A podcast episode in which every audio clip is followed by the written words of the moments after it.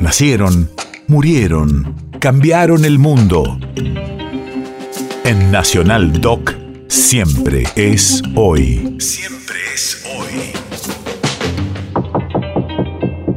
10 de abril, 1919.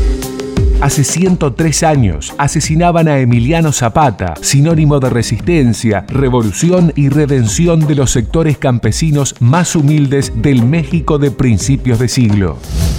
Radio de la memoria. En 1910 estalló un movimiento revolucionario encabezado por el hacendado norteño Francisco Madero, que pronto se extendió a los sectores más humildes, representados por líderes más radicales como Emiliano Zapata y Pancho Villa. Lo volvieron calle, lo hicieron piedra, lo volvieron tarjeta postal, discurso de político. las 3 de la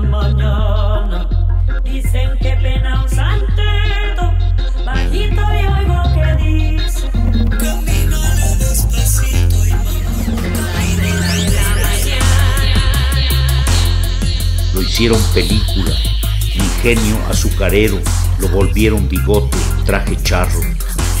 El ve nada, oye nada, oye nada, oye nada.